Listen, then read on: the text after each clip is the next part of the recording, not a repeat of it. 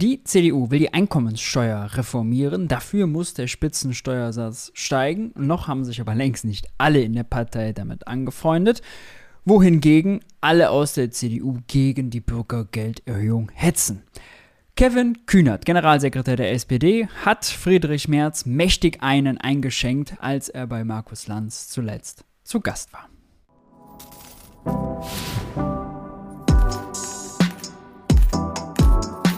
Hi und herzlich willkommen bei Geld für die Welt. Ich bin Maurice und in diesem Video schauen wir auf eine Lanz-Sendung mit Kevin Kühnert, Generalsekretär der SPD, mit Johannes Winkel, seit Ende letzten Jahres Vorsitzender der Jungen Union, hat man auch noch nicht wirklich was von mitbekommen, was der so macht, was der so denkt. Jetzt hatte er mal seinen Auftritt bei Markus Lanz und zwei Journalisten. Einmal Robin Alexander von der Welt, der ist ja also Stammgast, und Sabine Adler, Journalistin vom Deutschlandfunk. Thema war Steuerreform der Union und natürlich dann das Bürgergeld und die Kindergrundsicherung. Bevor wir reinstarten in die Landsendung, lasst mich euch noch hinweisen auf meinen Newsletter bei Substack. Regelmäßig gibt es hier neue Analysen und Kommentare, zum Beispiel wie sieht es in Russland aus, die Wirtschaft wächst, der Rubel aber fällt. Oder hier, Lindner spricht immer von Steuersenkung, eigentlich drohen aber Steuererhöhungen durch die Hintertür. Im Newsletter erfahrt ihr Sachen früher, eher oder manchmal sogar exklusiv, die ihr bei YouTube nicht erfahrt. Außerdem habt ihr die Möglichkeit, Geld für die Welt hierüber mit 5 Euro im Monat zu unterstützen, denn die ganzen YouTube-Videos sind für euch ja kostenfrei, kosten mich aber viel Zeit, Mühe und Nerven. Damit aber genug des Vorgeplänkels, mögen die Spiele beginnen.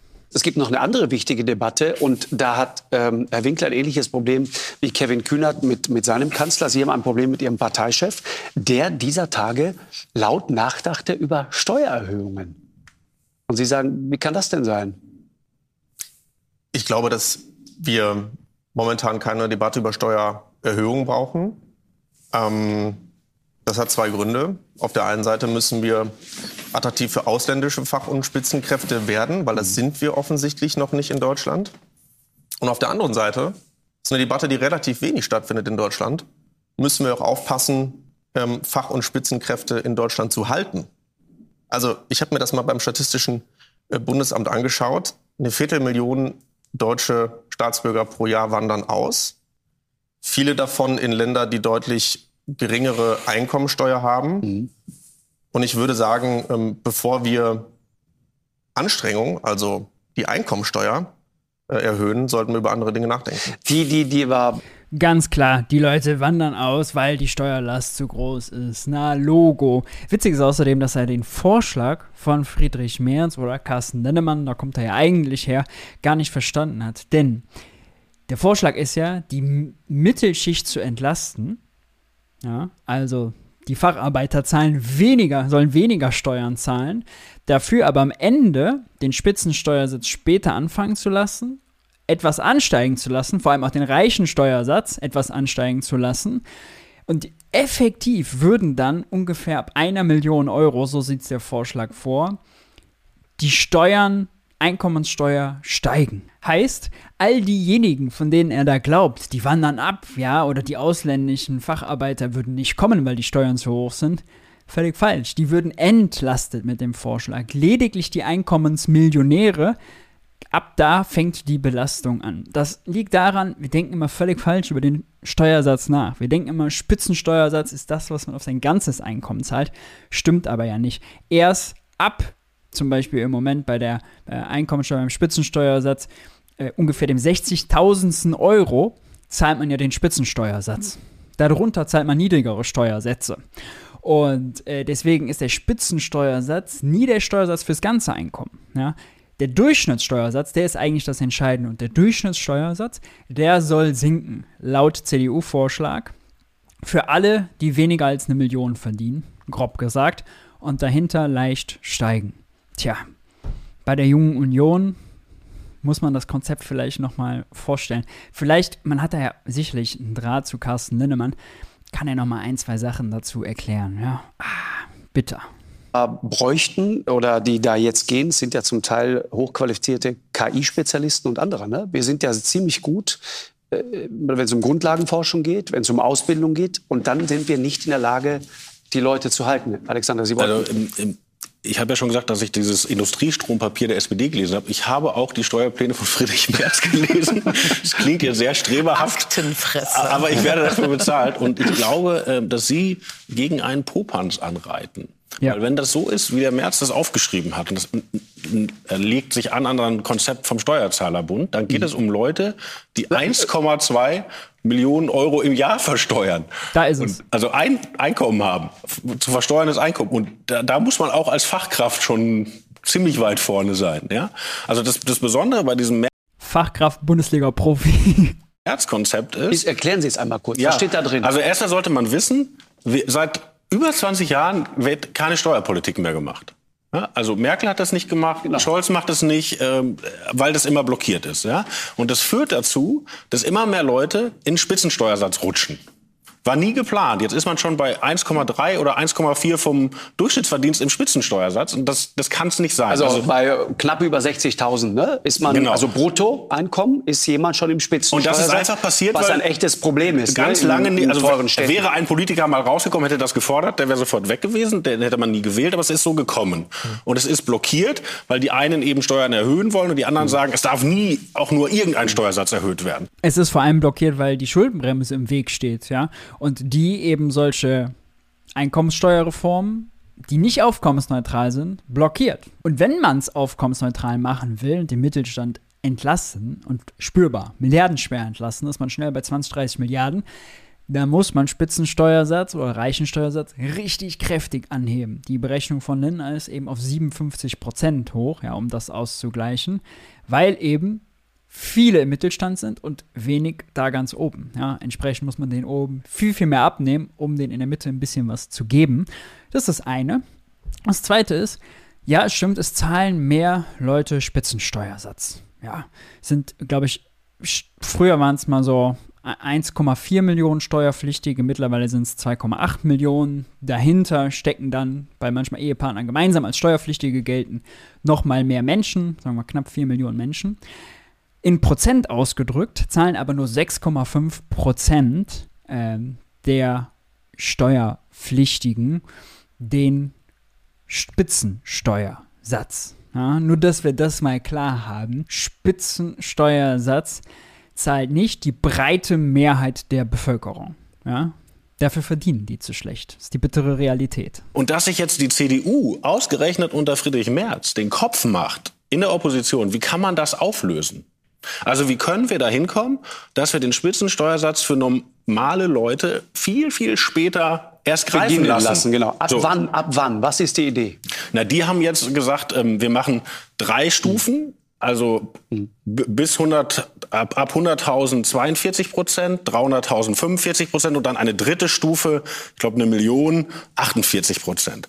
So, und, und dadurch haben sie nominell eine Erhöhung des Spitzensteuersatzes, nämlich diese 48. Mhm. Aber selbst die zahlen nicht mehr, weil ja die abgeflacht werden in der Mitte. Also sie zahlen ja nicht ab dem ersten Euro, den sie verdienen, die 48 Prozent, genau. sondern erst, wenn sie da sind. Also sie flachen das in der Mitte ab. Okay. Und alle zahlen weniger, sogar die oben. Außer die über 1,2 Millionen. Ist richtig erklärt, genau das, was ich eingangs meinte. Im Jahr. Jetzt, die nicht, aber das, alle das anderen so, verdienen ja? ein Stück weniger. Es ist nur nominell höher. So, und der Schüler von der Jungen Union nickt ganz höflich, weil er mal was erklärt bekommt. Wir hoffen mal, er versteht es auch. Wenn die CDU damit in die Debatte geht, und zum Beispiel in eine Koalitionshandlung mit der SPD oder mit den Grünen, könnte es tatsächlich dazu kommen, dass man da mal irgendetwas macht. Mhm. Und ich sage auch gleich den großen Nachteil, äh, ist nicht aufkommensneutral. Das heißt, wenn man das so machen würde, wären 30 Milliarden Euro weg im Bundeshaushalt, wo man sich einen Kopf machen müsste, wo kriegt man wo die her? Die jetzt her? Also mhm. die eigentliche Kritik müsste nicht sein. Und dazu auch Geld bei Ländern und Kommunen, die haben nämlich, kriegen ja ein Teilchen von der Einkommenssteuer ab. 48 für die ganz oben, sondern wer soll es bezahlen? Würden Sie das mittragen, so eine Art von Steuerreform?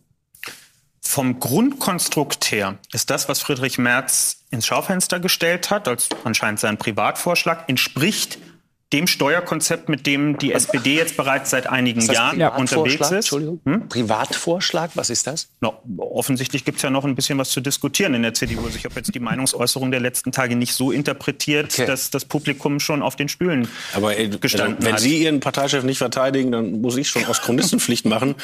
Die haben eine Fachkommission für ein neues Grundsatzprogramm. Ja, ja. Und da kommt das her. Also die haben schon darüber Deswegen meine gesprochen. ich, privat ist das jetzt Aber nicht wirklich. Friedrich Merz ist lange genug Und der erste, der dabei, um damit wissen, was rauskam, passiert, war ja sich in einem er, Interview dazu erstaunlicherweise auch, auch Linnemann und Spahn. Und dann ist, hat Merz erstmal geguckt, wer sich so beschwert, und dann ist er In eingestiegen. der Tat. Spahn hat Aber ironisch, ironisch ist, dass hier der SPD-General sitzt und das gut findet und der Chef der Jungen Union sagt, nee, das können wir so nicht machen. Ja, ich bin im Plenum des Deutschen Bundestages selten so viel zitiert worden wie in den letzten zwei Tagen, wo allerlei Leute Herrn Merz Warnhinweise, also aus dem liberal-konservativen Spektrum zugerufen haben. Er solle sich Gedanken machen, dass er und ich jetzt dasselbe Steuerkonzept Aber Sie haben würden. nicht das gleiche ich- Steuerkonzept. A, ist es das, aber B, sollte er sich nicht entmutigen lassen, weil er ist ja einer richtigen Erkenntnis auf der Spur. Er ist ja einer richtigen Erkenntnis auf der Spur. Es ist nicht nur so, dass was die Einkommen Also, Johannes Winkel ist wirklich lang gemacht worden in der Diskussion gerade, ne? Sitzt da wie ein bepisster Pudel und äh, hat nichts mehr zu sagen.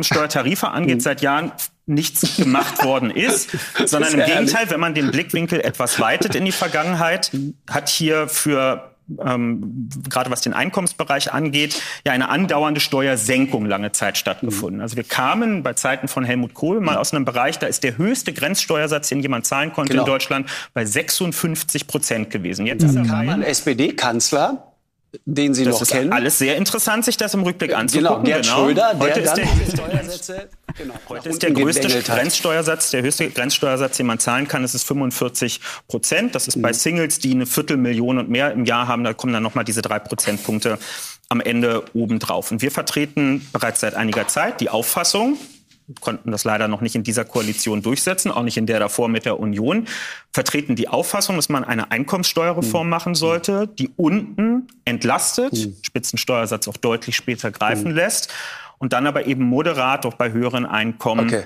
mehr reinholt. Das sind nicht dieselben Tarifgrenzen am Ende, wie Herr Merz sie vor Augen hat, aber das Grundprinzip ist dasselbe und wichtig ist auch bei uns, das ist aufkommensneutral. Wir schlagen diese Auf- Reform aufkommensneutral. wir schlagen diese Reform nicht mit dem Ziel vor, mehr Einnahmen für den Bundeshaushalt zu generieren, sondern es handelt sich hier um einen reinen Eingriff, der unter den Einkommensarten von den ganz oben, klar. den 5 Prozent, eine Umverteilung zugunsten der anderen vornimmt. Das ist unser Aber wenn ich jetzt mal Vorschlag. journalistisch zuspitzen darf. Herr Merz Das konnte man übrigens auch äh, sehen im letzten Bundestagswahlkampf. Da gab es ja die ganzen Rechenmodelle, ähm, nach welchem Steuerkonzept aus den Wahlprogrammen wer wie entlastet wird. Und bei Linke, SPD und Grüne war klar, ja, da wird also die unteren 90 Prozent, sagen wir mal, werden entlastet, darüber die belastet.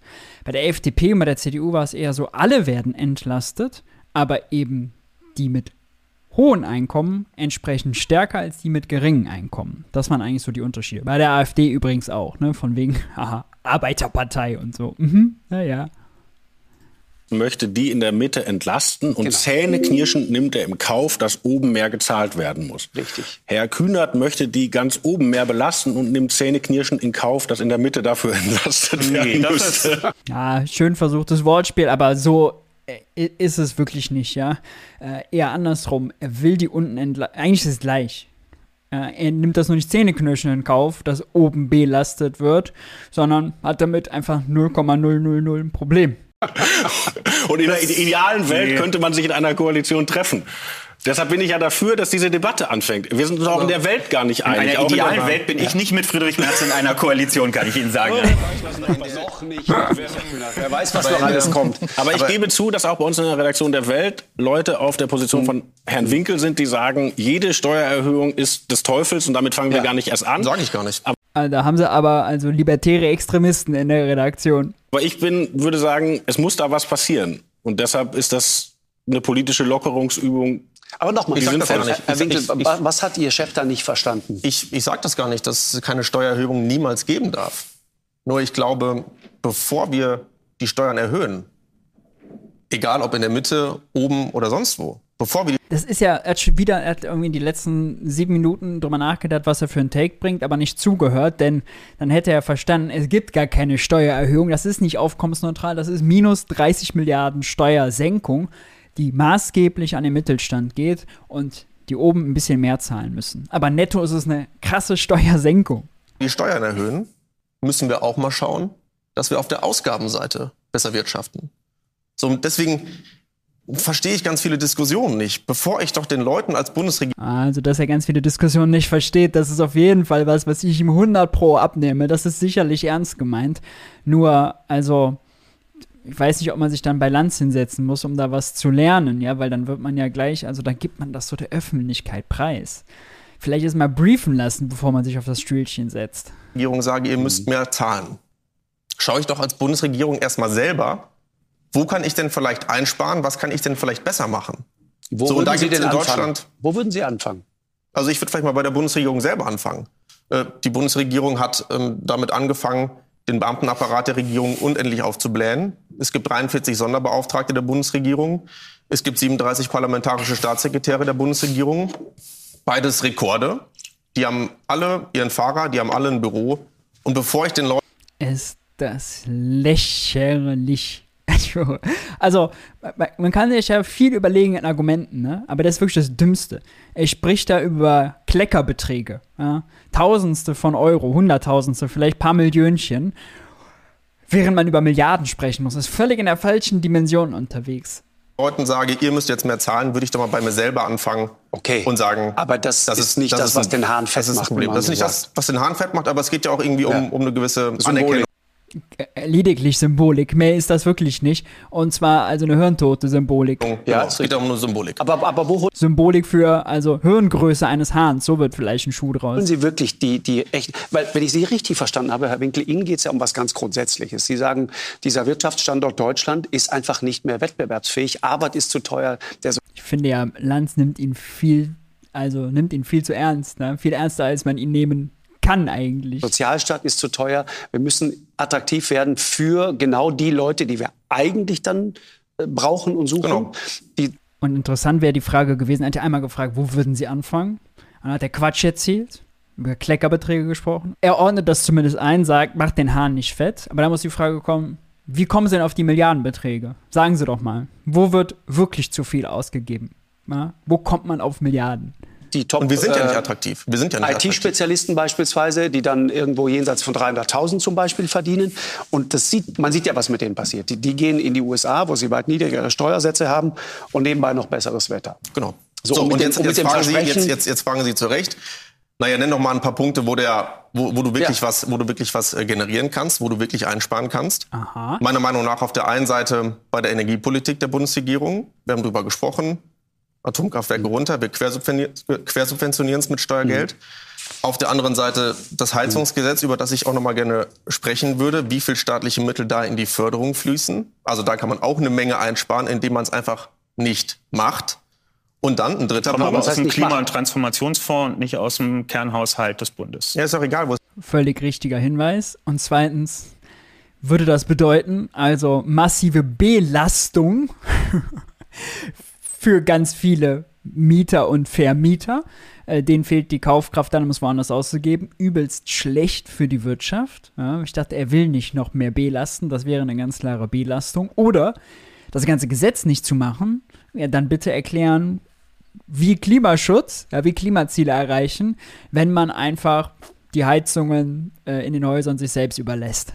wo es herkommt. Es macht aber in, insgesamt einfach Nicht keinen ganz. Sinn, das Gesetz. Es macht insgesamt keinen Sinn, vor allen Dingen klimapolitisch keinen Sinn. Weil, Und deswegen sollte man es nicht machen. Sie das aber, warum? Also, das Heizungsgesetz ist ja, man kann sich ja fragen, warum machen wir das eigentlich? So. Und jetzt sagt Robert Habeck, Klimaschutz. Okay. Jetzt kann man sich ja mal fragen, wie viel CO2 wird dadurch eigentlich eingespart? Dietmar Bartsch, der jetzt nicht in der Union ist, hat das mal die Bundesregierung gefragt und die Bundesregierung hat gesagt, naja, wir sparen durch das Heizungsgesetz kumuliert bis 2030 44 Millionen Tonnen CO2 ein. Okay, hört sich erstmal viel an. Dann hat ein guter Freund von mir, Raphael Salak, mal ausgerechnet, wie ist das eigentlich im internationalen Vergleich? Weil Klimaschutz ist ja nun mal eine globale Aufgabe und keine nationale Aufgabe. Und hat mal geschaut, wie viel emittiert China eigentlich an CO2 im Jahr? Das sind 12,5 Milliarden Tonnen. Ja, dann können So, wir den Milliarden. Tonnen. Also, das, was wir insgesamt bis 2030 sparen, emittiert China an einem Tag. Das Ich ist das Zahlen. Heizungsgesetz. Also wirklich, wie kann man mit einem halbwegs intakten Gehirn da oben in der Rübe und einem Restfunken an Anstand auf die Idee kommen, dass das ein sinnvolles Argument, ein sinnvoller Vergleich wäre? China ist eine Volkswirtschaft, die hat mehr als zehnmal mehr Einwohner als wir. Klar emittieren die mehr und klar ist es nicht so, dass also das, was 80 Millionen Deutsche machen für den globalen Klimaschutz, äh, entscheidet, ob wir es hinkriegen oder nicht. So, okay. Aber was soll das in der Konsequenz bedeuten? Wir machen gar nichts, ja. Wir lassen weiter die fossilen Heizungen irgendwie da drin, die viertgrößte Volkswirtschaft der Welt, die von sich sonst behauptet, immer so fortschrittlich zu sein, ja, und so groß und so modern und am Puls der Zeit. Die lässt weiter die alten, ekelhaften Gasheizungen in den Gebäuden oder was, die Drecksschleudern? Was ist das für eine Position? Wie peinlich ist dieses Argument? Ja. Also, wie, wie kann man, dann kann man wirklich komplett, also kann man auch, also jeglichen Klimaschutz dicht machen. Ja? Da können wir auch, also Umweltministerium und so weiter, können wir alles Stellen streichen, dann spart er da seine Kleckerbeträge ein. Wie Kevin Kühnert sagt, machen wir den Laden dicht, dann verzichten wir einfach darauf. Ja? Was ist das für ein Argument? Und er guckt so, als hätte er wirklich jetzt, ha, jetzt habe ich ihn überführt, ja. Dabei peinlich vor Millionenpublikum. Das ist das Heizungsgesetz. So, Aber und dafür jetzt- gehen, dafür gehen Milliarden Euro Steuergelder drauf. Kevin Kühnert ist, ist völlig, er weiß gar nicht, was er sagen soll, weil er so dumm war. Und wenn Sie mich fragen, Dem steht die Ratlosigkeit ins Gesicht geschrieben. Wo will er anfangen? Winkel, sag doch mal, woher willst du die Kohle nehmen? Dann ist das ein Beispiel, wo ich sage, das werden mindestens mal 10 Milliarden Euro Entschuldigung, Steuergeld sein. Und das ist ja vor allem so dumm, weil auch das bedeutet natürlich zusätzliche Belastung. Wenn der CO2-Preis weiter steigen soll, dann werden die Leute, die noch Gas Gasheizungen drin haben, natürlich zusätzlich belastet. Ja? Die CDU ist doch und er hier scheinbar gegen jegliche Belastungen der Bürger. Ja? Steuern sollen nicht hoch, ja, okay, aber damit sollen die Leute dann belastet werden oder was? Es ist einfach macht vorne und hinten keinen Sinn.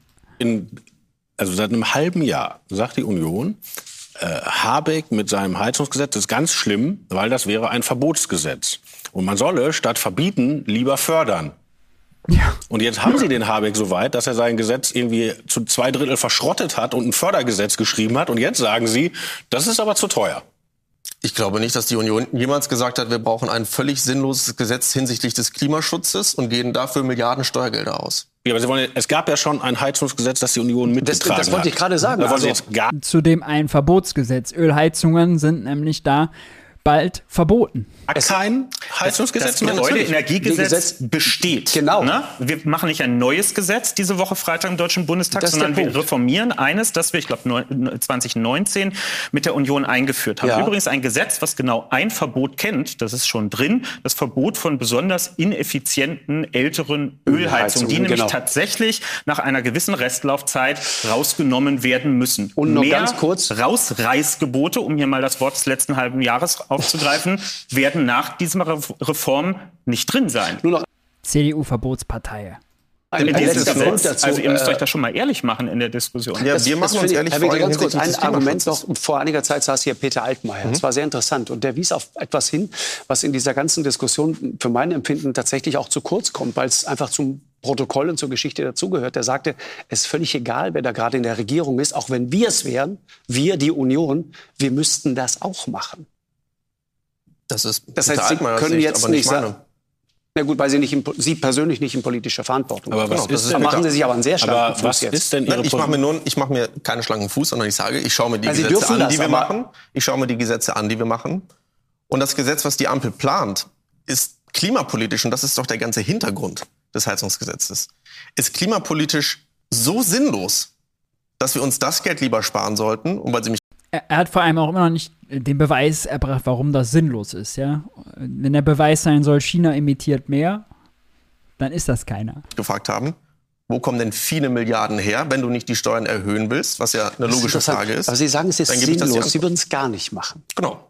Also der, Mich mich der, interessiert das deshalb, weil hier ein junger Mensch von 31 Jahren sitzt. Also wenn hier einer in der Runde ein Interesse daran haben müsste, rein theoretisch, dass wir von diesem ganzen CO2-Thema mal ein bisschen runterkommen, Mhm. sind Sie beide das. Genau. Und ich sage eben, Klimaschutz ist ein globa- globales Thema, Das stimmt. kein nationales Thema. Wir diskutieren in Deutschland Klimaschutz so, Deswegen machen wir national nichts. als ob es ein deutsches Klima gäbe, was an den deutschen Grenzen enden würde Digga, das ist so dumm. und wir deswegen mit nationalen Maßnahmen retten könnten. nee. Wirklich, also ich hab, da ist jetzt, das läuft schon 15 Minuten hier netto. Und ich habe noch nicht einen klugen, halbwegs klugen Gedanken von ihm. Irgendwie. Also, wo man auch nur sagen, selbst in CDU-Logik, ja. Also, selbst wenn Robin Alexander was erklärt, ich bin ab eine andere Weltsicht als Robin Alexander. Aber es hat zumindest eine gewisse Konsistenz und Logik. Das ist einfach wirr. Das ist So, das, die, und wenn Sie sagen, wenn Sie sagen, naja, wie wollen Sie denn CO2 reduzieren? Dann sage ich ganz einfach, indem man die Kernkraftwerke weiterlaufen lässt. Okay, also Digga. Ja, sicher, die Kernkraftwerke, die 6%, fucking 6% unseres Strommixes ausgemacht haben, die weiterlaufen zu lassen, dann haben wir den Klimaschutz erreicht. Hat der irgendeinen Projektionsbericht zu Klimazielen oder sonst noch was auch nur mal ansatzweise gelesen? Hat der nur mal die Schlagzeilen, die es dann immer dazu gab, gelesen? Also jedes Jahr macht der Expertenrat für Klimafragen, stellt der Regierung dann ein Zeugnis aus, also wie realistisch es ist, ob sie mit den Maßnahmen, die sie plant, ihre Klimaziele erreicht. Es gab zuletzt, ja, ist kaum einen Monat her, den neuesten. So, und da gibt es eine riesige Lücke. Es muss also was getan werden. So zu tun, als würde man mit AKWs länger laufen lassen, die kaum einen relevanten Anteil an unserer Stromproduktion hatten, das ist schlicht Fall. Also es ist. Mir fehlen die Worte. Ich kann mich nur wiederholen. Dieses Wort mit dem D am Anfang und UMM danach. Also, aber ich will nicht die ganze Zeit beleidigen, aber es ist wirklich eine Beleidigung für unseren Intellekt, die da zuschauen. Ja, vielleicht kommt daher auch mein Reflex, weil ich mich einfach beleidigt fühle, für dumm verkauft. Meine Güte, ist das schlimm. also Ihre Lösung ist einfach Atomkraft. Was heißt einfach Atomkraft? Nein, das ist so ein bisschen, so ein bisschen despektierlich. Aber aus Nein, aber es ist, es despektierlich, ist, es ist, nein, es ist nicht despektierlich. es ist Aber da- Sie verrennen sich total. Atomkraftwerke produzieren Strom. Eine Gas- und eine Ölheizung Genau. kann ich ja nicht mit Strom produzieren. Dann müssen Sie ganz viele Der Wärmepumpen Austausch hin zu. Wärmepumpen wäre ja dann trotzdem fällig und dann sind wir wieder in der Förderfrage Wärmepumpen drin. ist Heizen und wie mit die Leute Strom. Also Stell dir vor, du bist da in der Runde. Kevin Kühnert, Markus Lanz und Robin Alexander drischen alle auf dich ein. Von allen Seiten. Boah, dann bist du der Geisterfahrer, jetzt mal ehrlich. Nicht die anderen. das führt dann konsequenterweise Also zu ganz, ganz vielen geht's das Problem ist doch folgendes. Das Problem ist doch folgendes. Wo soll denn dieser China-Vergleich hinführen?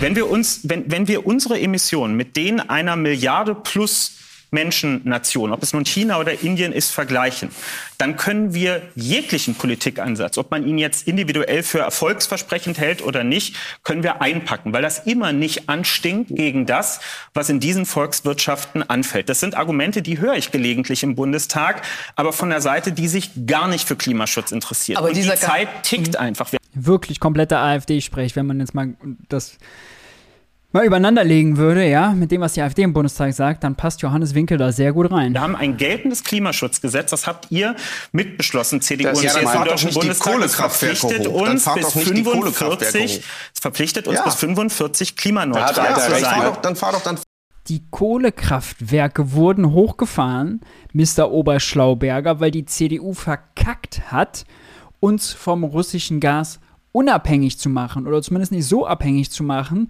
dass, wenn Putin schnipst, hier auf einmal die Industrie lahm liegt. Ja? Hätten wir Wind und Solar schon weiter ausgebaut, hätte die CDU nicht die deutsche Solarindustrie gekillt und nach China ab abwandern lassen, ja, dann hätten wir jetzt auch nicht die Kohlekraftwerke aus der Reserve holen müssen. Hätten wir das Problem nicht gehabt, dann wäre im Übrigen auch der Preisschock nicht so groß und die Belastung für die Menschen nicht so groß. Ja? Das ist doch die Wahrheit. Also, worüber reden wir? Fahrt doch bitte nicht die recht. Kohlekraftwerke hoch. Ja. Und das ist ja mein Punkt holt auch, nicht die Kohle aus, aus Kolumbien, wo sie auch noch äh, in indigenen Gebieten abgebaut ja, wird. Das. Aber äh, das, was jetzt überhaupt keine Rolle gespielt hat in der gesamten Diskussion, war der pädagogische Ansatz dieses Gesetzes. Den dürfen wir nicht vergessen. Was der, kommt denn jetzt? Der ist ja, also man mag die Absicht und man ist verstimmt, kann ich dazu nur sagen. Denn das, was eigentlich gemacht werden soll, ist, es wird, gehandelt, also es wird gehandelt bei dem äh, emissionsintensiven Sektor Heizung, ja, richtig. Aber das, was, was Sie gesagt haben, dass die Auswirkung auf das globale Klima nicht besonders groß ist, ja, richtig. Aber weshalb wir es trotzdem machen, ist einfach unser deutscher pädagogischer Anspruch, der Welt zu zeigen, wir sind die Vorreiter und bitte macht das jetzt mal alles nach. Wir sind die Schulmeister. Und das ist etwas, ich weiß nicht, das ist eine ziemlich teuer erkaufte pädagogische Vorbildwirkung. Ich weise das zurück, dass das Pädagog Es Bundesverfassungsgericht, ja, sonst kommen immer alle bei Schuldenbremse mit Verfassung Verfassung und ah und überhaupt und Grundgesetze.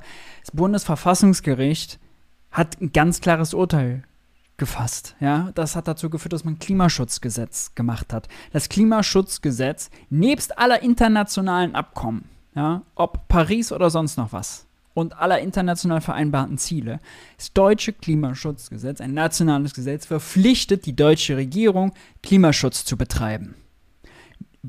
Das ist der Grund. Ja, und es gibt auch ganz viele andere moralische Gründe und und kann man alles noch dazu ziehen. Aber das ist mal der handfeste Grund, warum Klimaschutz zu betreiben ist. Jetzt sich als Deutschlandfunk-Journalist hinzusetzen und sagen, äh, das bringt ja auch nichts, China-Vergleich stimmt schon, aber ja, ihr wollt ja Vorreiter sein, ja, irgendwann mit Pädagogik daher zu labern. Was ist denn jetzt der Ansatz? Was ist ihr Ziel, was ist ihre Mission? Soll Johannes Winkel äh, jetzt auf einmal intelligent und klug wirken neben ihr oder was ist jetzt das Ziel? Meine Güte, was ist das für eine Runde? Logik ist, sondern es geht einfach darum, Verbraucherinnen und Verbraucher in Deutschland, die heute fossil die alle erzogen heizen. werden. Jeder, darf ich? Jeder zweite Haushalt heizt mit Gas und einer von vieren heizt mit Öl. Das ist der Status quo in Deutschland im wie schafft man es mit solchen Gedankengängen überhaupt zu Lanz? Jahr 2023. Und diese Menschen haben im vergangenen Jahr erlebt, was für Risiken, nicht nur klimapolitisch, sondern auch was den Geldbeutel angeht, mhm, in der Nutzung von fossilen Energieträgern drin liegt. Und wenn wir das jetzt schon gesehen haben, dann mag man sich gar nicht vorstellen, was in den Unwägbarkeiten der nächsten fünf, zehn, 20 Jahre passieren wird. Und das es haben geht die alle um selbst verstanden. Das haben die tatsächlich alle selber gemerkt und verstanden.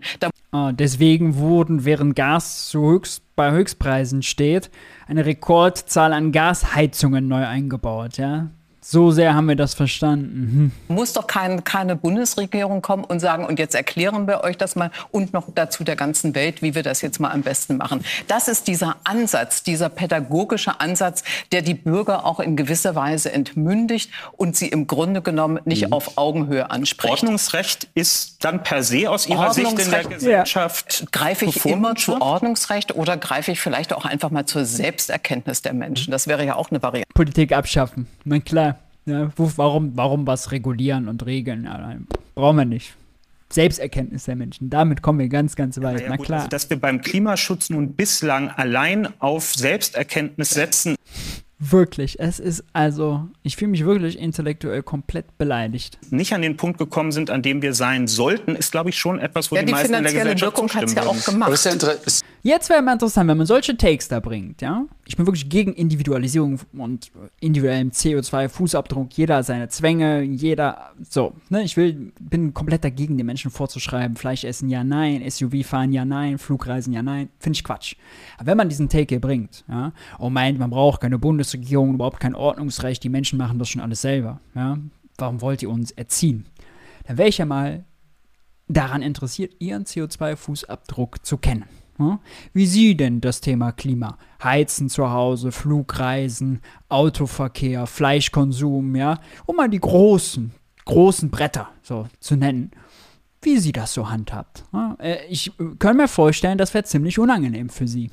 Äh, eigentlich eine sehr gute Überleitung. Das Stichwort Bürger ist gerade gefallen. Und äh, Ihnen geht es ja auch, Adler, wenn ich Sie richtig verstanden habe, um dieses Verhältnis, das da entstanden ist. Robin Alexander argumentiert in eine ähnliche Richtung, wie wir gleich hören werden dieses Verhältnis sozusagen, da ist der Dienstleister Staat ja, und weckt äh, sehr, sehr große Erwartungshaltungen.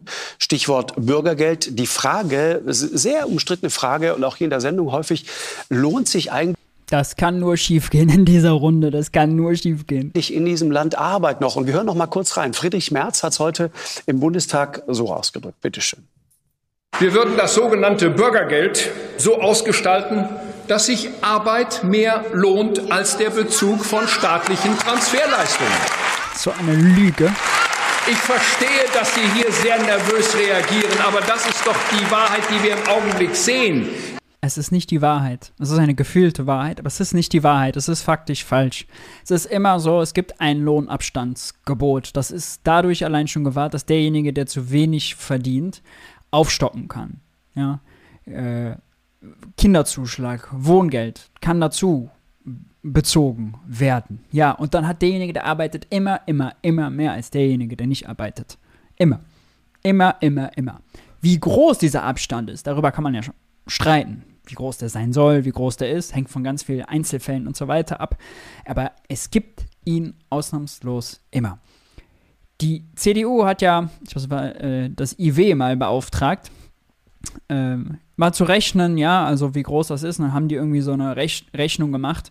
Die hatten sie einen Tag auf der Internetseite. Dann haben alle gemerkt, was das für eine Fake-Rechnung ist. Und seitdem haben sie die schnell wieder runtergenommen. Es gibt einfach keinen Beweis für diese These. Was Merz hier sagt, ist schlicht eine Lüge, schlicht falsch.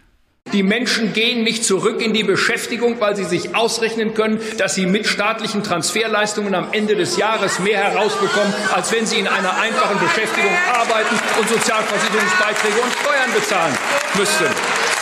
Nur damit das hier klar ist, weil ich das hier aus der Koalition höre, das sind nicht die Menschen, die zu faul sind. Die Menschen können einfach rechnen, im Gegensatz zu manchen von Ihnen. Die können rechnen.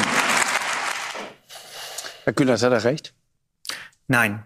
Äh, und das ist jetzt auch keine parteipolitische Frage, sondern das ist erstmal ganz nüchtern eine sachlich falsche Darstellung. Ich habe ihm sehr gut heute Morgen zugehört bei seiner Rede im Deutschen Bundestag. Und er hat, wie ich finde, eine Grenzüberschreitung gemacht, die ich von ihm bisher nicht gehört habe. Er hat nämlich nicht mehr gesagt, die Leute empfinden es so, dass Arbeit sich nicht lohnt. Darüber könnte man ja diskutieren oder über die Größe von Abständen, sondern er hat gesagt, ja. es lohnt sich nicht, arbeiten zu gehen. Er hat mhm. es als Tatsache dargestellt, dass Menschen, die Transferleistung kriegen, mehr kriegen. Und das ist, man muss das so deutlich sagen, einfach mehr eine kriegen glatte hat er ja nicht gesagt. Selbst wenn es sozusagen eins zu eins ist, lohnt es sich quasi nicht mehr. Es ne? ist aber auch nicht eins zu eins. Unser Sozialstaat über den man diskutieren kann in seiner Ausgestaltung. Man kann über Prozentsätze, Freibeträge, man kann über alles reden, aber er ist vom Grundkonstrukt her so aufgebaut, dass es immer auch die Bürgergeldreform im letzten Jahr einen mhm. Anreiz hin zur Arbeit gibt. Es gibt immer Zuverdienstfreigrenzen. Also allein schon für die Leute, die im Bürgergeld drin sind, ähm, dass die was dazu verdienen. Viele sind ja da in Arbeit, vergessen wir häufig in der Diskussion. Von den erwachsenen Menschen im erwerbsfähigen Alter, die im Bürgergeldbezug sind, äh, arbeitet, äh, arbeiten 20 Prozent. Das sind Aufstocker, die zahlen wir alle mit, weil die schlechte Löhne bei ihren Arbeitgebern kriegen. Unter den Alleinerziehenden dort ist es jeder drin. Über die Subventionen will Christian Lindner und die FDP und auch Johannes Winkler wahrscheinlich nicht reden, ja, nämlich, dass wir zu schlechte Löhne subventionieren. Dritte, also das ist schon verankert, das Prinzip da drin. Und es ist besonders, das muss ich schon auch dazu sagen, besonders possierlich, wenn man so eine Diskussion hört über den Wert der Arbeit von einer Partei, mit der wir jetzt acht Jahre zusammen regiert haben und wo wir auf taube Ohren gestoßen sind, wenn es um die Mindestlohneinführung, die Mindestlohnerhöhung, die Einführung eines Tariftreuegesetzes in Deutschland alles richtig, was er gesprochen haben. Ich habe den Eindruck, hier soll vor allem wieder das gute alte Spiel Niedriglöhner gegen Transferleistungsbezieher gespielt werden, bei dem am Ende nicht der Niedriglöhner mehr Geld hat, sondern einfach nur alle sich ein bisschen wohlfühlen können okay. an der sozialen Auseinandersetzung. Das ist und Menschen, die arm sind, ausgegrenzt und beleidigt und zur Schau gestellt werden sollen. Sehr, sehr, sehr, sehr guter Punkt von Kevin Kühnert. Wirklich Hammer auf den Kopf des Nagels platziert. Die eine Sicht der Dinge. Wie geht Ihre Sicht? Also ich habe vor der Sendung ähm, nicht oh Gott. mit Friedrich Merz, sondern mit einer Führungskraft in einem Jobcenter gesprochen. Wie will Sucht er selber jetzt schon einen neuen Job? Besser am besten nicht ausstrahlen lassen, das Video. Das könnte Arbeitgeber verunsichern. Und habe gesagt, weil ich jetzt in der Debatte, glaube ich, muss man generell vorsichtig sein, weil das sind Menschen, die nicht viel Geld haben. Ähm, und deswegen habe ich sie einfach gefragt, naja, wie ist es denn bei Ihnen? Wie sehen Sie die Bürgergeldreform der Ampel? Und da hat sie zu mir gesagt, naja, es gibt durchaus auch positive Punkte. Aber es gibt ein ganz großes Problem. Wie schaffen wir eine Verbindlichkeit in einem Sozialstaat, wenn also der Steuerzahler durch erarbeitetes Geld andere Menschen finanziert, die gerade nicht arbeiten? So, und diese Verbindlichkeit. Hier merkt man übrigens wieder, wie destruktiv dieses Framing vom Steuerzahlergeld ist. Ne? Äh, ich habe ja schon ganz oft erklärt, in ganz vielen Videos, Steuerzahlergeld ist ein irreführender Begriff. Ja? Der Staat gibt seine eigene Währung aus, staatliches Geld. Erst muss er das staatliche Geld ausgeben, damit Steuerzahler damit Steuern zahlen können. Steuerzahler nutzen staatliches Geld, nicht der Staat Steuerzahlergeld. Beispiel Monopoly. Am Anfang des Spiels verteilt die Monopoly Bank Geld an die Spieler. Man fängt an zu würfeln, würfelt eine 4, kommt auf dieses Feld Steuern zahlen. Man kann diese Steuern dann nur zahlen mit dem Geld der Monopoly Bank, weil es am Anfang verteilt wurde. Das Geld der Monopoly Bank ist nicht knapp und die Monopoly Bank muss nicht durch die Monopoly Spieler finanziert werden. So wie ein Staat mit eigener Währung, die Deutschland de facto mit dem Euro hat. Bisschen komplizierter das Eurozonenkonstrukt, aber man kann das de facto so sagen. Deutschland, der deutsche Staat wird nicht durch die Steuerzahler finanziert, sondern finanziert sich selbst. Ja, wenn überhaupt finanziert der Staat die Steuerzahler, ermöglicht denen erst durch Ausgabe der Euros ihrer Steuer Pflicht, die es nun mal gibt, nachzukommen. Wenn man das Steuerzahlergeld-Narrativ nimmt, dann bedeutet das immer automatisch Geld gleich knapp, die Leistungsträger zahlen viel ein, die sollen mitbestimmen dürfen und diese Knappheit des Geldes sorgt für Ellbogenmentalität. Ja? Die Armen sollen gegen die Schwachen ausgespielt werden, die Armutsrentnerin äh, gegen den ukrainischen Flüchtling. Ja? Genau das ist das Ziel und genau das erleben wir und genau das ist das Narrativ, was er hier bedient. Ja? Ganz schlimm. Kommt übrigens von Maggie Thatcher, neoliberale Ikone, Premierministerin in den 80er Jahren in Großbritannien. Da kommt das her. Original da. Fällt mir gerade dazu ein, kleine Information am Rande. Genau das, was ich jetzt erklärt habe, habe ich für das Jacobin Magazin aufgeschrieben. Der zersparte Staat, was hinter Schuldenbremse, Steuerzahlergeld und so weiter steckt. Warum das falsch ist, en Detail erklärt und was man strategisch aus linker Sicht anderes äh, dafür nutzen sollte. Wie man dieses Narrativ von Maggie Thatcher, Geld ist knapp, nur das Geld der Steuerzahler haben wir, überkommen kann. Ich verlinke euch mal diesen Auszug aus einem ganzen Buch Kapitel. Eigentlich ist nämlich dieses Buch genug, warum wir einen politischen Kurswechsel brauchen. Äh, das Buch verlinke ich euch natürlich auch unten in der Videobeschreibung. Da ist der Artikel drin. Auch sonst viele sehr lesenswerte Texte. Damit aber zurück zu Markus Lanz. Die hat eben die Ampel mehr oder weniger abgeschafft, indem sie gesagt hat, naja, die Sanktionsmöglichkeiten, die es vorher gab, die wollen wir nicht mehr. Die es gibt weiterhin Sanktionen. Der Bundesrat hat sich damit am Ende des Tages. Auch das einfach falsch. Hier war es übrigens auch das Bundesverfassungsgericht, auf das die CDU ja sonst auch so viel hält, was die Sanktionen als verfassungswidrig bezeichnet hat. Ja? Eine Reform angemahnt. Und jetzt darf nicht mehr der komplette Betrag wegsanktioniert werden. Ja, das ist der Unterschied. Ein bisschen hat man die Sanktionsschraube gelockert, kleines bisschen aber nicht substanziell verändern. Es gibt weiterhin Sanktionen für diejenigen, die sich nicht an Termine halten und, und, und. Ein bisschen durchgesetzt, nicht genug, aber sie hat sich stückweise durchgesetzt, hat gesagt, naja, Menschen, die vom Staat leben, vom Steuerzahler leben, den muss es auch, da muss es auch sozusagen in Ordnung sein, wenn man sagt, du musst eine zumutbare vom Steuerzahler leben. Ne? Stichwort destruktives Framing mit gegeneinander ausspielen und so. Arbeit annehmen. So, und diese Führungskraft hat mir eben gesagt, naja, also das kratzt ehrlich, ehrlicherweise schon an den Kollegen, wenn Leute dann zum Jobcenter kommen, die ja wissen, dass es keine großen Sanktionen gibt, wenn sie zumutbare Arbeit mhm. nicht annehmen. Und deswegen hat Friedrich Merz völlig recht mit. Muss überlegen, es kann trotzdem 30% weggekürzt werden und 30% davon tun extrem weh. Ja, ist so schon spitz auf Knopf kalkuliert. Es ist so schon, das sagen Sozialverbände immer wieder, die Regelsätze zu niedrig, man kann keine soziale Teilhabe damit gewährleisten und und und. Und wenn davon noch was weggekürzt wird, dann ist das ein verdammt harter Einschnitt. Ja? Das bedeutet leeren Kühlschrank und, und, und. Das verdammt bedeutet meistens sogar dann private Überschuldung. Ja? Da wird man nämlich reingedrückt. Und der empirische Beweis fehlt, dass diese Sanktionen was bringen. Das wäre mal die andere Herangehensweise. Es ist wirklich perfide, das zu fordern. Mit dem, was er gesagt hat. Und ich will. Möge er niemals darauf angewiesen sein, ja? Und diesem System, diesem erdrückenden, also erniedrigenden System, krankmachendes System angewiesen sein. Das noch ergänzen. Wir müssen das zielgerichtet machen beim Bürgergeld. Ich würde zum Beispiel sagen, die Erhöhung geht für Alleinerziehende mit Kindern in Ordnung. Aber es geht ja auch um Alleinstehende. Alleinstehende Bürgergeldempfänger haben in den letzten zwei Jahren von 2022 Hartz IV bis zum 01.01.24 Bürgergeld eine Erhöhung um über 25 Prozent bekommen. Zweimal 12 Prozent. Und ne? da darf man sich ehrlicherweise schon fragen und es fragt. Ja, äh, stimmt ungefähr. Von 400 auf jetzt 500 hoch. Pi mal Daumen. Fragen sich auch viele Leute. Ja. Und deswegen hat Friedrich Merz damit auch völlig recht. Da fragen sich viele Leute, ist das denn wirklich gerecht? Und ich mache da ein großes Fragezeichen hinter. Ganz ehrlich, also die Frage kann nicht ernst gemeint sein.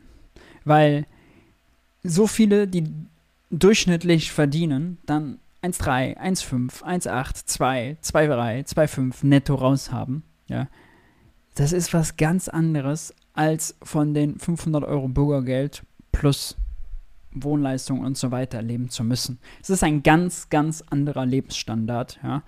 Ähm, diese Gerechtigkeitsfrage stellt nur wer Niedriglöhne legitimieren will, das ist ja das, was die CDU will. Ja. Die will die Löhne nicht und deswegen sagt man, guckt ja, die Armen, ja, die bekommen zu viel. Ja. Euer sauer erarbeitetes Geld nehmen die einfach und sind die faul, dann versaufen die das und setzen sich vor den Fernseher und und und. Ja, und dann guck mal, die tragen auch noch, irgendwie haben die auch noch einen, einen Laptop und ein neues iPhone. Ja, das kann doch alles nicht sein. Das ist die Stimmung, die die CDU treibt. Typisch rechtes Narrativ. Die AfD macht es genauso ja, gegen die in Anführungszeichen Schmarotzer dann zu hetzen. Ja. ist aber nicht für mehr Gerechtigkeit. Die CDU ist nicht für höhere Löhne oder was. Das ist ein blankes Ausspielen. Schwach gegen arm. Oder arm gegen noch ärmer, wie man es will. Und deswegen stimme ich Friedrich Merz da völlig zu. Und deswegen bin ich da bei meinem Ausgangsstatement. Ähm, wir brauchen schwierige Entscheidungen, auch im Sozialstaat. Und deswegen ist das, was wir mit der Agenda 2010 damals gemacht haben, richtig. Und das, was die Ampel heute macht, leider falsch. Mir wird schlecht. Alexander, wie geht Ihre Analyse? Ich habe Sie vorhin zitiert. Äh, Sie sagten, wenn man ungefähr, das sind glaube ich 1,7 äh, Millionen Menschen in Hartz IV oder Bürgergeld hat, gleichzeitig jedes Jahr Rekordeinwanderung und auf der anderen Seite ungefähr genauso viele, nämlich knapp zwei Millionen offene Stellen. Jedes Jahr Rekordeinwanderung auch nicht. Stellen, die wir nicht besetzt kriegen, selbst Stellen, die keine große Qualifikation erfordern. Wir alle kennen die Situation an Flughäfen und anderes. Sagen, dann muss man als Staat sagen, oder könnte man sich dem Gedanken nähern, dass da irgendetwas schief läuft. Was? Nochmal die Zahlen. 3,5 Millionen sind unterbeschäftigt, suchen also einen Vollzeitjob. Dann kommen äh, 800, 900.000, die Teilzeit arbeiten, aber Vollzeit wollen, aber keine Vollzeitstelle finden. Dann kommt Dunkelziffer, mindestens eine Million, wahrscheinlich noch mehr an Leuten, die Vollzeit arbeiten wollen, aber nicht können, weil es keine Ganztagsschule gibt, keine Kita-Betreuung oder die Eltern gepflegt werden müssen und das Heim schon voll, zu teuer, was auch immer. Und die kommen alle auf 1,5 Millionen Jobs, die sofort zu besetzen sind. Ja? Davon ist ein Drittel ungefähr ohne Qualifikation. Es gibt aber auch andere Umfragen, ähm, auch vom IAB, Institut äh, für Arbeitsmarktforschung, die äh, eben auch angeben, dass viele der Jobs, der Stellen nicht besetzt sind, weil zu schlecht bezahlt, zu schlechte Arbeitsbedingungen. Darüber wird aber nie gesprochen. Was läuft da schief? Ja, das ist ja der große Unterschied zur Zeit der Agenda 2010. Die Agenda wurde ja gemacht in der Zeit der Massenarbeitslosigkeit. das ist jetzt nicht das Problem sondern man hat äh, Leute, die langfristig arbeitslos sind und man hat eine Menge offener Stellen und nicht nur Stellen, wo man eine Qualifikation braucht, sondern auch mhm. ganz simple Sachen.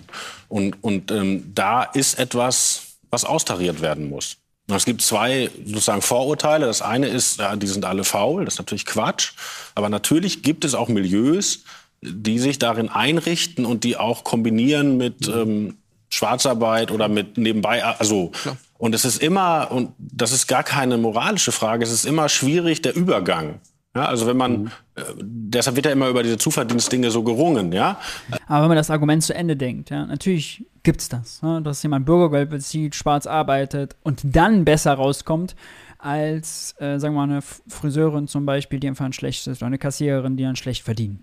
Ja, stimmt. Aber das ist doch kein Argument, den Sozialstaat zu kürzen. Das ist ein Argument, gegen Schwarzarbeit vorzugehen, wenn überhaupt. Ja?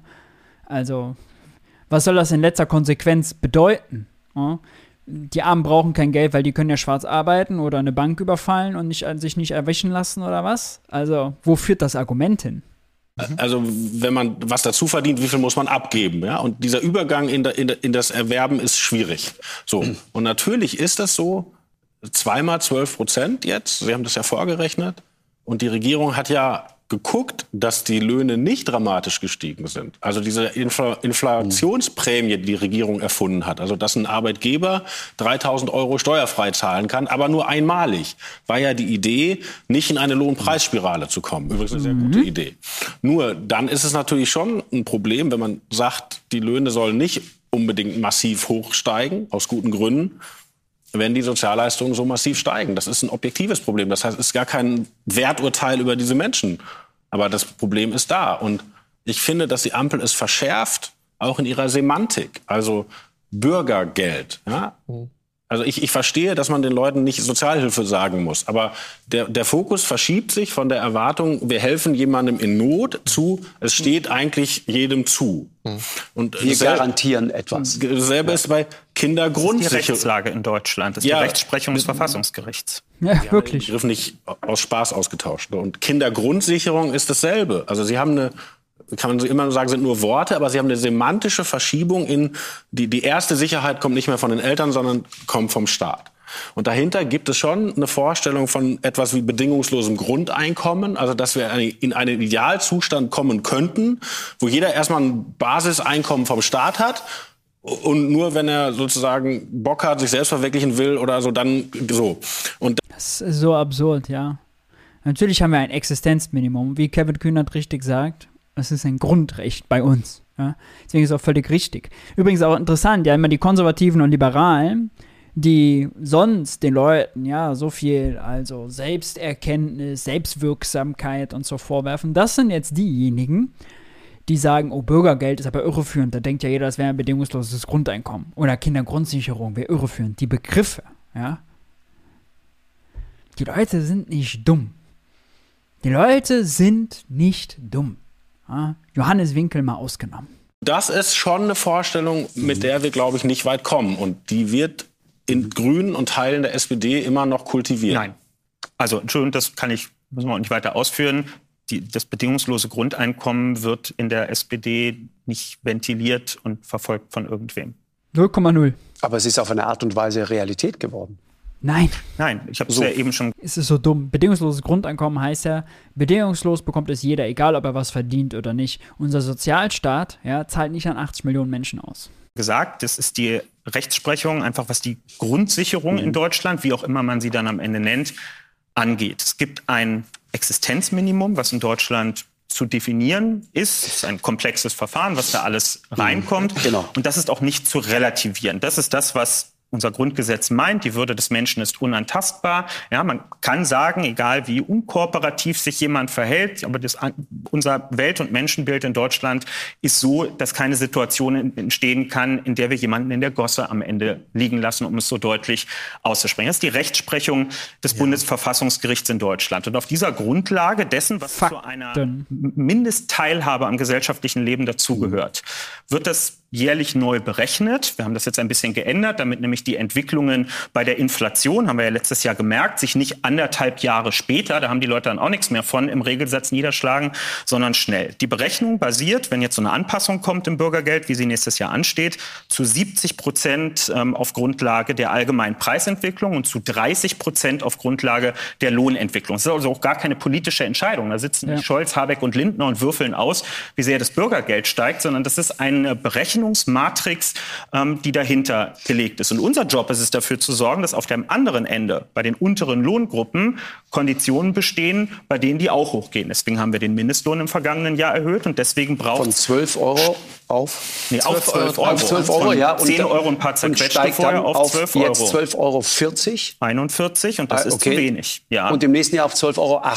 82, glaube ich. Und das ist zu wenig. Hier hat sich die Arbeitgeberseite Deswegen in der Mindestlohnkommission sich durchgesetzt. Arbeit? Also wo ist sozusagen Ihre... Ich, ich, das ist eine politische Frage, die Sie stellen und die lohnt es sich auch zu diskutieren. Ja, finde ich. Wer arbeitet, hat mehr raus. Es ist sehr individuell, die Frage zu beantworten, ab wann man findet, dass die Arbeitskraft, die man einsetzt, die Mühen, die man auf sich nimmt, seine körperlichen und geistigen Kapazitäten, die man in die Arbeit einbringt, ab wann das nicht mehr in einem angemessenen Verhältnis steht. Und darum und lohnt finden, es sich das zu steht bringen. in einem angemessenen Verhältnis? Ich verstehe ganz viele Leute im Niedriglohnbereich, die sagen, für wenige hundert Euro mehr, die ich am Ende raus habe, finde ich mich nicht gerecht behandelt in dieser Gesellschaft. Ich finde aber in es geht einem, ja noch um was anderes. Ja, aber der Sozialdemokrat antwortet Ihnen darauf ganz klar. Dafür wollen wir starke Gewerkschaften in funktionierenden Sozialpartnerschaften in Deutschland. Die wollen wir unterstützen mit dem Tariftreuegesetz und anderem, die, die weil die können gute Abschlüsse rausarbeiten. Sie haben jetzt ausgerechnet, 12 Prozent geht's hoch nächstes Jahr beim Bürgergeld. Und jetzt mhm. guckt natürlich jeder Beschäftigte, 12, wie viel geht's denn bei mir Genau, hoch? was ist denn genau. die durchschnittliche Lohnsteigerung, die durchschnittliche Steigerung derer, die arbeiten gehen? Ja, ich, ich, kann Ihnen zu den Tarifabschlüssen jetzt aus dem ersten halben, ja, halben Jahr die? sagen. Also zum Beispiel ein Müllwerker, der im Tarifvertrag mhm. des öffentlichen Dienstes ähm, mit ein paar Jahren dabei, hat 14, ein bisschen Prozent jetzt in der von Verdi mhm. ausgehandelten Runde gehabt. Und andere Gewerkschaften haben noch besser fast verhandelt. Die haben nämlich, siehe die Eisenbahn- und Verkehrsgewerkschaft, einen Tarifabschluss gemacht, in der gar nicht prozentual nach Lohngruppen gegangen wurde, sondern die haben besonders für die untersten Lohngruppen in absoluten Eurozahlen was rausgeholt. Okay. 410 Euro geht's bei allen Bahnbeschäftigten jetzt hoch. Ich glaube, 340 sind es bei der Post. Das heißt für die untersten Lohngruppen dort definitiv, dass die hm. deutlich mehr an Lohnzuwachs in diesem und im nächsten Jahr raushaben, als es die Menschen im Leistungsbezug haben werden. Und so funktioniert dann soziale also Gerechtigkeit also. auf einem guten. Ja, äh, sehr gute Punkte. Einschränkend muss man sagen, manche dieser Abschlüsse sind nicht über ein Jahr, sondern dann ist diese Erhöhung über zwei. Äh, aber es stimmt. Ja, und die sozialdemokratische Antwort auf äh, eine Infragestellung des Lohnabstandsgebots, ist das noch genug, lohnt sich das noch, muss immer sein, da muss sich Arbeit eben mehr lohnen. Ja? Steuern runter, Löhne hoch, Mindestlohn hoch und, und, und. Ja. Boah, was eine müßige Debatte. Ehrlicherweise habe ich selten so eine dumme, ich muss wirklich so nennen, dumme Landsrunde gesehen. Also was Johannes Winkel ähm, und Sabine Adler da aufs Parkett gebracht haben, war wirklich eine Beleidigung des Intellekts. Ich entschuldige mich, wenn ich das jetzt zu oft gesagt habe, aber Zumutung, wirklich eine Zumutung. Was die Un junge Union da in der Spitze hat, ja, mein lieber Gott. Äh, schreibt mir doch gerne in die Kommentare, ob ihr es genauso dumm fandet, ähm, was euch besonders dumm vorgekommen ist, wie ihr Johannes Winkel erlebt habt. Ich habe ihn jetzt wirklich das erste Mal in so einer Talkshow erlebt. Reicht mir auch, reicht jetzt auch dann erstmal. Ähm, genau, lasst uns in den Kommentaren diskutieren. Wenn euch das Video insgesamt gefallen hat, Like da lassen, Abo da lassen und am besten die Glocke aktivieren. Dann kriegt ihr eine Benachrichtigung, wann immer ein neues Video kommt. Ansonsten hoffe ich, wir sehen uns beim nächsten Mal ohnehin. Haltet die Ohren steif. Bis dahin. Ciao, ciao.